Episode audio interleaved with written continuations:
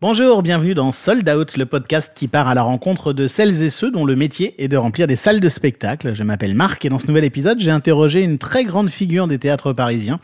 Vous allez entendre cet entretien dans un instant, mais comme toujours, il y a deux personnes un peu privilégiées qui l'ont déjà entendu juste avant vous. C'est Lisa et Oliver de Delight. Alors Oliver, je crois que tu retiens quelque chose de très particulier. Bah moi, je retiens d'abord la décision très audacieuse euh, concernant les formules d'abonnement lorsqu'il est arrivé au théâtre du Châtelet. Chez Delight, nous quotidiennement, on rencontre des institutions et des théâtres qui rivalisent d'ingéniosité pour faire des abonnements avec des tarifs ultra flexibles. Lui, il a pris une voie tout opposée. Forcément, ça nous interpelle. vous allez la découvrir dans une seconde. Et toi, Lisa, je crois qu'un moment particulier t'a marqué.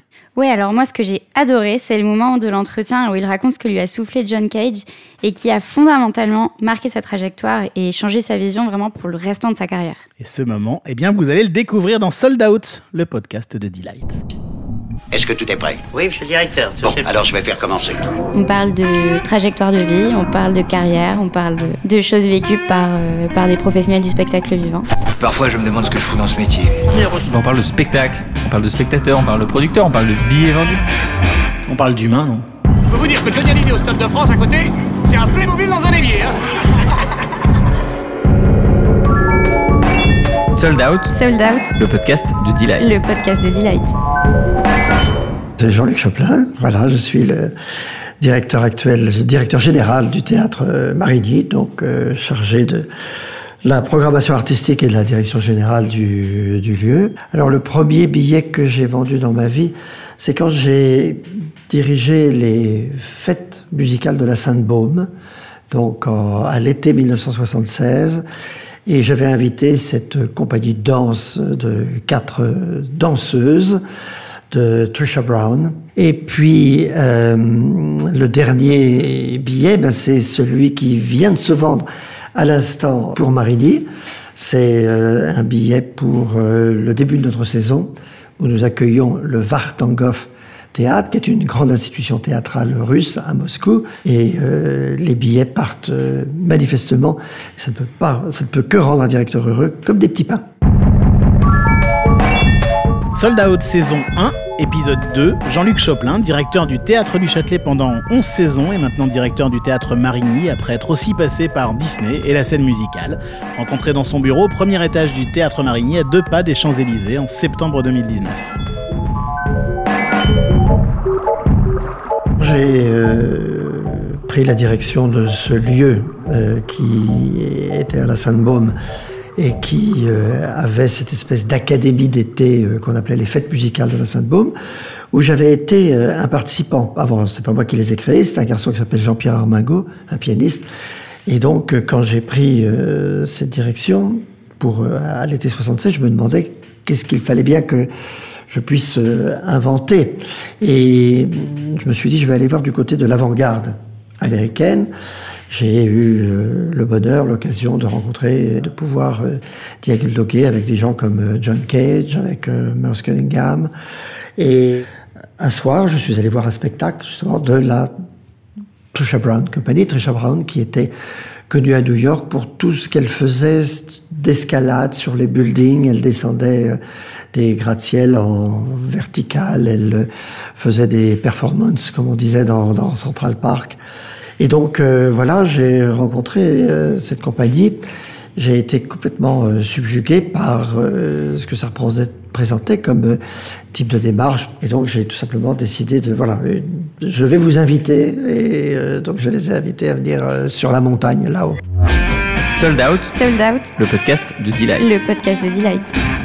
Moi, j'ai une double formation. J'ai une formation euh, d'économiste d'un côté et d'autre part de, musicien. Et dans la musique, j'ai toujours été passionné par jouer des œuvres de musique contemporaine. Je jouais euh, du Dutilleux, je jouais du Boukourachliev, je jouais euh, évidemment du Boulez.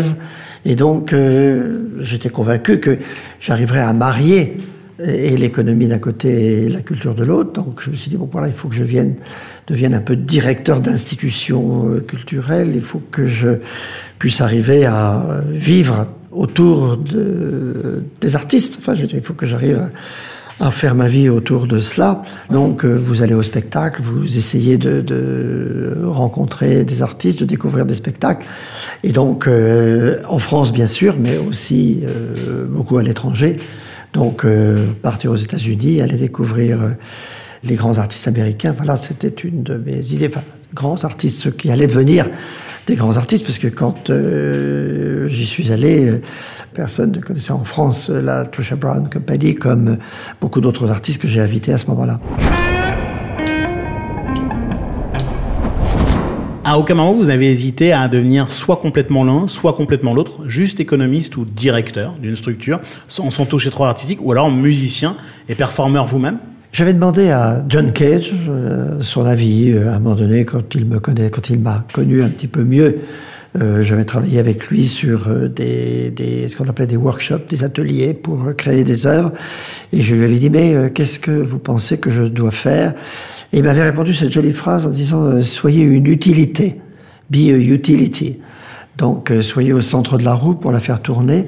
Et ça m'a donné l'idée de dire ben voilà je peux faire et faire créer des tas d'œuvres. Je pense que je peux même mieux faire créer qu'en moi-même euh, m'engageant à devenir, je ne sais pas quoi, metteur en scène ou dramaturge, mais être dans cette fonction où l'on peut euh, associer l'inassociable, euh, inventer des nouveaux chemins ou euh, faire dialoguer des pays, casser les murs entre les frontières, essayer de voilà toujours d'être dans la non pas dans la répétition ni dans la reproduction des choses, mais dans des choses nouvelles.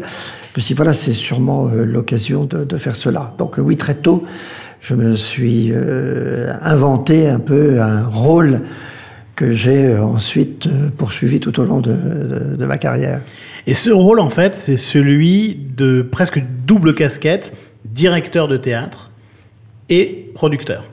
Producteur, c'est le mot que j'aime le mieux, parce que vous euh, arrivez à mettre euh, ensemble des gens qui ne sont pas nécessairement euh, destinés à l'être. J'ai des très jolies histoires là-dessus, où, euh, par exemple, un metteur en scène chinois et une décoratrice plasticienne indienne qui ne veulent absolument pas travailler ensemble, enfin qui avaient accepté à l'origine, mais qui dans le début du travail refusent de travailler. Donc j'ai appliqué une méthode. J'aurais dit écoutez, on va appliquer la méthode que John Cage faisait avec Merce Cunningham, où il l'un développait sa musique, l'autre la chorégraphie, et rendez-vous au point d'orgue. Donc euh, là, nous allons nous retrouver au moment où on va rentrer avec le décor sur le plateau. Vous, vous aurez fait votre mise en scène, vos chorégraphies. On va voir si ça marche. Et euh, ils ne se parlaient plus. Il y avait un désaccord total sur le fond entre les deux, qui était un désaccord, je crois, plutôt de personnalité que de réalité. Et on a fait une très belle production. Il s'agissait de Nixon in China, l'œuvre euh, opéra, euh, docu-opéra de John Adams, que nous avons produit donc avec Shen Shisheng, le metteur en scène chinois, et Shilpa Gupta, la plasticienne indienne. Mais vous-même, vous n'avez jamais mis en scène? Non, j'ai souvent pensé faire de la mise en scène, mais je pense que vous avez euh, d'abord de temps en temps des nécessités, vous trouvez pas de metteur en scène, donc vous dites au fond, je porte le projet, euh, je sais exactement ce que je voudrais obtenir, donc, euh, mais je me suis donné comme règle de ne pas le faire, donc peut-être qu'un jour je ferai une exception à cette règle. Toutes les règles sont faites pour être, parfois pour avoir une exception, mais donc, en tout cas, jusqu'à présent, j'ai toujours trouvé quelqu'un, euh, souvent quelqu'un de complètement improbable. Par exemple, je cherchais quelqu'un pour faire euh, la mise en scène de, des Vêpres à la Vierge de Monteverdi, qui est un oratorio qu'on ne met pas en scène, qui est simplement une pièce de musique exécutée. Et euh, j'ai trouvé un plasticien ukrainien, russe, euh, Oleg Kulik, qui est un, artiste visuel, qui est un plasticien, que j'avais vu dans une performance faire le chien dans la rue. Il était euh, nu, attaché en laisse, tenu par quelqu'un, et euh, il aboyait, et il montait sur les capots des voitures, et il essayait de mordre même à travers la vitre les gens, euh, etc. J'avais trouvé ça terriblement audacieux, et je m'étais dit, cette personne souffre euh, complètement dans son euh, humanité pour faire de se comporter en animal. Et les vêpres à la Vierge, au fond, c'est une œuvre la plus spirituelle. Donc, euh, comment passer de l'animalité à l'humanité à la spiritualité? Telle était la question que je suis allé poser à ce euh, plasticien et je lui ai confié la mise en scène des vêpres euh, de, des Vespo à la Beata Virgine de Monteverdi. Donc vous voyez, euh, il faut toujours euh, chercher des choses qui sont pas évidentes et de les rendre suffisamment a priori tellement différents les uns des autres que le contact, la, la, le dialogue, la, la, confrontation éventuelle va donner quelque chose d'intéressant et va permettre d'avoir une œuvre plus originale. Vous avez dirigé le Châtelet pendant 11 saisons, Marigny ça fait euh, un an et demi, et c'est toujours des lieux comme ça magnifiques, très euh, très institutionnels au fond. Hein. Et on a l'impression que ça vous amuse de faire rentrer toute forme d'art et de rencontres artistiques comme ça un peu tectoniques dans des lieux avec des fauteuils rouges où tout le monde est bien sage. Alors oui, parce que je pense que notre devoir aujourd'hui, c'est d'ouvrir à des publics on est un peu formaté. On a toujours un peu les mêmes publics euh, musicaux, on a un peu les mêmes publics lyriques, on a un peu les mêmes publics euh, euh, théâtraux. Et on dirait qu'il y a des catégories comme ça. On le voit.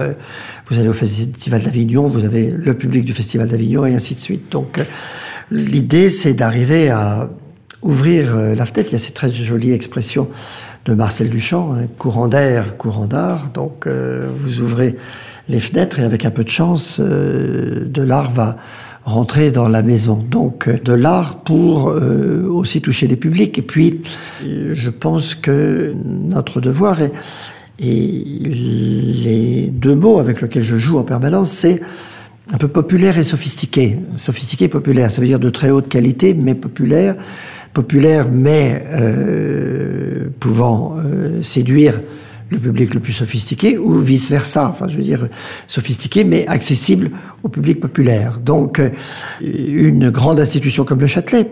Je voulais être directeur du Châtelet. À un moment donné, je me suis dit, j'étais à Londres, je dirigeais une institution londonienne, Sadler's Wells, et on est venu me dire, mais le poste du Châtelet va être libre. Et je me suis dit, mais je vais me présenter à la à la compétition, enfin à la direction du théâtre du Châtelet, parce que l'histoire de ce lieu, c'est un lieu qui à la fois accueillait les saisons russes de Diaghilev et qui euh, programmait le Tour du monde en 80 jours, qui euh, programmait donc euh, les Jules Verne, les Zola et qui voulait toucher un très large public. Donc le fait de pouvoir marcher avec ses deux jambes, le populaire et le sophistiqué, c'est ce que j'ai toujours voulu faire.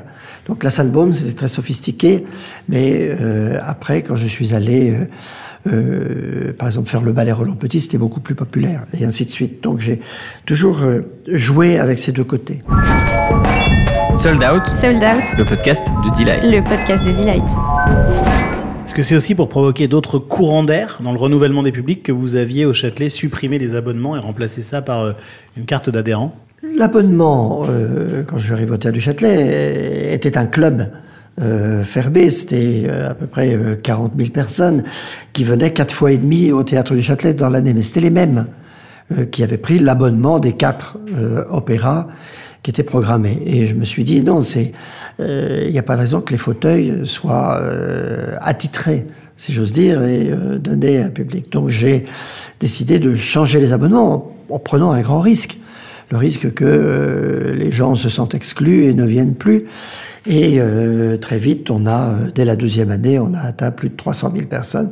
Donc on avait euh, considérablement multiplié et beaucoup rajeuni le théâtre. C'est vrai que quand j'ai ouvert avec le chanteur de Mexico, donc c'était une vraie provocation. C'était de dire pourquoi au fond les spectacles auxquels venait ma grand-mère seraient indignes euh, d'aujourd'hui. Mais je l'avais traité à la façon Almodovar. Et euh, ça a réuni euh, un peu toutes les générations. Mais l'idée était aussi d'avoir des publics pour les, pour les plus jeunes. Et d'où la création qui a suivi cette même année de Monkey Journey to the West, où je confiais la partition musicale à Damon Albarn pour le faire travailler sur un vieux livre chinois du Xe siècle, qui était le CUG, avec un très mauvais accent chinois, mais qui est en français traduit par les pérégrinations du singe pèlerin.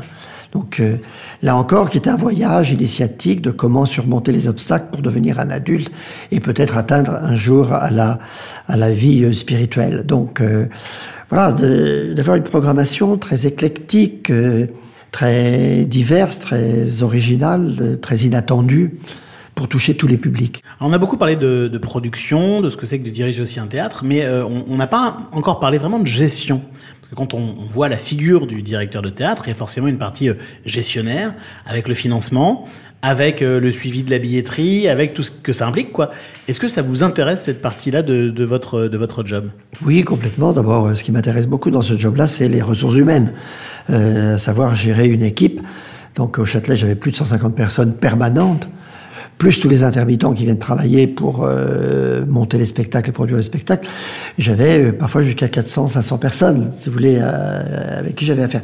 Même si vous vous dites aujourd'hui, allez, j'ai pas envie de travailler, vous êtes obligé de travailler parce que vous avez tellement de dossiers qui arrivent et qui rentrent dans votre bureau, des questions, enfin j'appelle dossier, que vous êtes obligé. Et donc, oui, j'ai voulu au Châtelet créer une ambiance formidable, une ambiance de compagnie, une ambiance d'une maison, l'ambiance d'une troupe, euh, d'avoir euh, le sentiment euh, d'appartenir à quelque chose qui vous rend fier, qui vous rend fort, qui voilà vous fait rêver. Et je me suis beaucoup intéressé à ça. Les finances. Vous vous apercevez très vite que les finances publiques sont très insuffisantes par rapport à vos ambitions, vos rêves, vos désirs, et puis la réalité des productions. Donc, vous êtes la meilleure personne pour aller trouver des mécènes parce que c'est vous qui allez convaincre les mécènes de, de, de, de l'intérêt d'un projet. Vous, leur, vous les faites rêver. Vous leur dites, euh, voilà, euh, vous allez voir ce que vous allez voir. Euh, on va associer votre marque à, quelque chose qui va faire parler tout Paris. Enfin, que sais-je. Vous, vous avez des arguments. Et donc, vous vous intéressez aux finances. Vous vous intéressez aussi au rapport avec votre institution. Moi, je dépendais beaucoup de la ville de Paris. Donc, j'avais des rapports réguliers avec le maire de Paris, qui était Bertrand Delanoë quand il m'avait choisi, euh, plus tard Anne Hidalgo, l'adjoint aux affaires culturelles, qui était Christophe Girard dans un premier temps, après ça a été euh, Bruno Julliard, puis maintenant à nouveau, euh, enfin moi j'ai plus rapport à lui là maintenant, mais, Christophe Girard, et ainsi de suite. Donc vous êtes dans le rapport politique entre des personnes qui ont une ambition pour un lieu, votre ambition, leur faire partager. Donc oui, vous, avez tous ces aspects-là, les aspects de marketing, vendre euh, votre spectacle, comment vendre le spectacle, comment le vendre de façon originale, comment euh, arriver à... Euh, j'étais dans la pleine révolution de, de, de l'internet et de la billetterie, à savoir que avant les gens venaient au guichet ou téléphonaient hein, pour réserver des billets. Et très très vite, on est passé à plus de 70% de réservations par euh, site internet. Vous-même vous intéressez à ça, c'est-à-dire que vous suivez le pourcentage Tous de gens jours. qui achètent tous les tous jours. les jours, tous les jours, je regarde. On vous imagine tous les jours écouter des artistes improbables, voyager pour aller voir des Ça n'empêche spectacles. pas de prendre le temps d'aller voir. euh, D'abord, si vous, vous allez sur un site, je sais pas, vous allez par exemple sur le site de la Fnac billetterie euh, où on est partenaire et donc on va voir si on est bien placé, si vous ont pas mis euh, en fin de machin. Sinon, vous dites à votre gars de la billetterie de donner un coup de téléphone pour vous plaindre. Je regarde les ventes. Je vous parlais tout à l'heure, en disant que ça part comme des petits pains. Je savais en fin de matinée qu'on avait déjà vendu 180 billets pour euh. Donc je me disais ce soir à euh, 22 heures, j'aurais sûrement vendu 350 billets euh, dans la journée pour euh, le Vartangov Théâtre. Donc euh, oui, c'est une dynamique. On fait des spectacles pour le public. On fait des spectacles pour vendre au public. Je ne fais pas des spectacles pour euh, des salles vides. Euh, des gens jouent avec le mon nom hein, en disant euh, il vaut mieux un show vide. Donc euh, voilà, pardonnez-moi ce petit euh, humour, mais ma joie, c'est une salle pleine. Donc il faut que, en tant qu'animateur d'une équipe, que utilité, comme je disais tout à l'heure, celui qui fait tourner la roue, vous arriviez à euh, être sûr que toute l'équipe autour de vous, qu'on soit tous fiers d'une salle pleine. Donc vous devez vous intéresser à tous les à tous les sujets. Je m'intéresse beaucoup aussi à la direction technique. Est-ce que vous trouvez sur le marketing que euh, le- le- les outils sont assez évolués dans le monde du spectacle Ou est-ce que vous trouvez que c'est euh, relativement rudimentaire Vous qui avez travaillé chez euh, Disney aussi? Non, moi j'ai beaucoup euh, utilisé ce que j'ai appris chez Disney euh, en donnant euh, effectivement une attention particulière à la personne qui vient. Par exemple, j'ai créé une équipe d'accueil. D'abord, j'ai refusé la notion qu'on a souvent dans le théâtre privé du pourboire. Vous allez vous asseoir à votre place et vous euh, avez la personne qui vous tord la main pour donner un pourboire. Moi, toutes les personnes sont salariées. Et donc, euh, voilà, Euh, on euh, va vers les gens, on, on essaye de les accueillir vraiment, et non pas uniquement de déchirer un billet, mais euh, de leur souhaiter une bonne soirée, de les accompagner jusqu'à leur place, de leur dire un petit mot, de, de, de- de leur indiquer où sont les nécessités, les toilettes et autres, enfin je veux dire dans, dans le théâtre, euh, d'accompagner les personnes qui ont des difficultés à marcher, de les d'aller parfois les accueillir même jusque dans la rue, euh, etc. Donc euh, il faut être attentif à tout. Euh, les nouvelles technologies, aujourd'hui par exemple, vous voyez l'affichage métro est passé complètement en digital, avec beaucoup de, de plus en plus d'écrans. Donc on, on fait des, des teasers vidéo, on essaye d'inventer des formules, on essaye d'inventer des, des, des- des surprises. Parfois on revient même à des, à des méthodes anciennes. Euh, je disais à mes, à mes gars, euh, euh, allez, on va revenir et on va refaire de l'affichage sauvage. Parce qu'il n'y a rien de tel, parce qu'on peut choisir les, des endroits précis où on veut. euh, on payera l'amende s'il le faut, mais ça coûte moins cher que de payer un, un espace euh, d'affichage. Je suis un peu un voyou euh, par rapport à tout ça. Mais ce que je veux dire, c'est que si vous n'avez pas la préoccupation vous-même de remplir vos salles, euh, on peut pas. Moi, je ne suis qu'un directeur artistique, je suis dans les nuages. Euh, non, non, non, je suis attentif aux moindres euh, détails. La propreté. Je fais le tour de la propreté. Je m'assure que quand on accueille les gens, c'est un peu comme accueillir chez soi. Et ça, ça suppose que les personnes qui travaillent avec vous, votre équipe, sachent que vous êtes sur tous les coups. Vous êtes euh, sur l'accueil, vous êtes sur euh, le marketing, vous êtes sur euh, les équipes artistiques. Les équipes artistiques, je suis dans les loges, je passe dans les loges en permanence pour les, pour les saluer, pour les voir, pour leur parler, pour les accueillir dans mon bureau. Je suis, euh, si vous voulez, très près d'eux. Sold Out, Sold Out, le podcast de Delight. le podcast de Delight. Alors ici, on est dans votre bureau qui est tout neuf parce que le théâtre Marigny est tout neuf.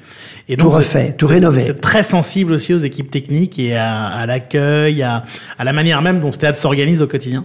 Oui, ben, j'ai tenu à ce que tout le monde ait des jolis bureaux, euh, enfin, jolis, très simples hein, en même temps. C'est des petites cellules, euh, euh, des bureaux, c'est des planches, c'est relativement et des tréteaux, c'est relativement mo- monacal. J'ai un petit bureau là à côté, ça vient de chez Ikea. Enfin, je veux dire, les, les- le canapé c'est la redoute, donc on a essayé de faire. mais par contre, comme vous pouvez le constater sur les murs, voilà, j'ai tenu à être entouré de- de- d'une installation artistique. Vous pouvez me la décrire, cette installation artistique, s'il vous oui, c'est euh, un jeune artiste californien, euh, David Horwitz, qui, euh, tous les jours, si vous vous abonniez, vous receviez une photo de ciel. C'était un euro par jour. Donc, euh, au bout de 30 jours, vous aviez 30 photos. Au bout de 60 jours, euh, 60 photos. Donc, j'avais euh, accédé à cela.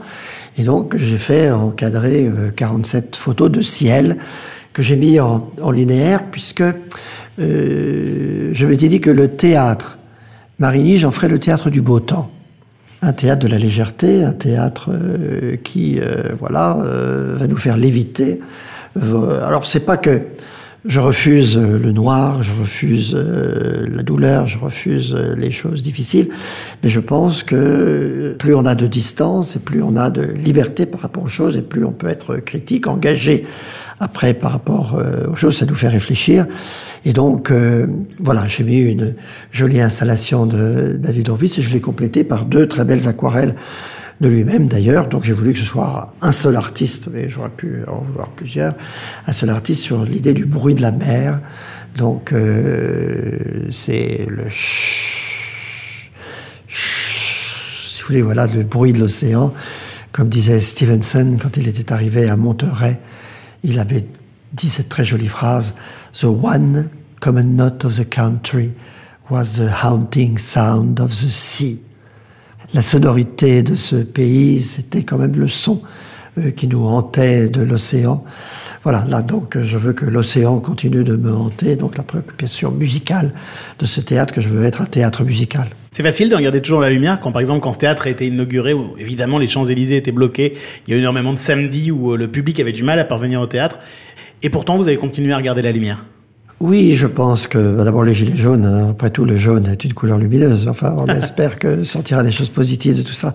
Mais oui, c'était pas évident la première année parce que tous les samedis il fallait aller euh, sur les, les, les, les, endroits qui étaient interdits d'accès. Je veux dire pour aller convaincre les gendarmes de nous laisser passer, de laisser passer le public, etc. Mais euh, c'est justement devant la difficulté, si vous voulez, que l'on euh, éprouve le, combattant. donc, euh, je crois à ce que je fais, je crois à la, beauté de la légèreté, je crois à la beauté du spectacle euh, en général, du théâtre, de la musique. Je crois que l'art peut transformer les cœurs et nous mener à plus de paix, plus de joie, plus de compréhension, plus de dialogue. Donc, euh, on va pas renoncer pour euh, euh, simplement quelques moments difficiles qui viennent. Quand vous êtes là où je suis, après plus de 40 ans d'activité théâtrale, voilà, on ne se laisse pas impressionner par quelques samedis difficiles.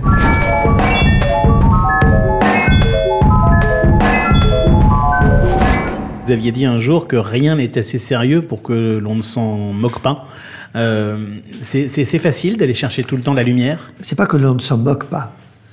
Euh, nous n'avons rien d'assez sérieux pour que l'on ne puisse pas jouer avec.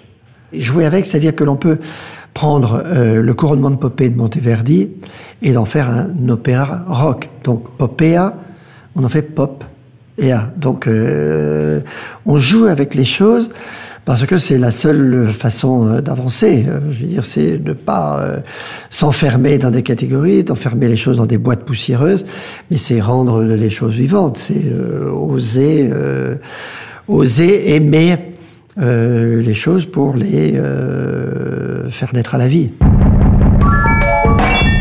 Vous nous avez cité tout au long de cette interview des tas d'artistes de tout pays. Et j'imagine que certains de nos auditeurs qui ne les connaissent pas, qui sont jamais rentrés dans, au Châtelet ou à Marigny, euh, qu'est-ce que vous pourriez dire à ces, à ces auditeurs-là euh, pour les, leur donner envie d'acheter un billet pour un spectacle au hasard de la prochaine saison? Il y a cette euh, très jolie phrase de Pessoa qui dit que l'universel, c'est le local sans les murs.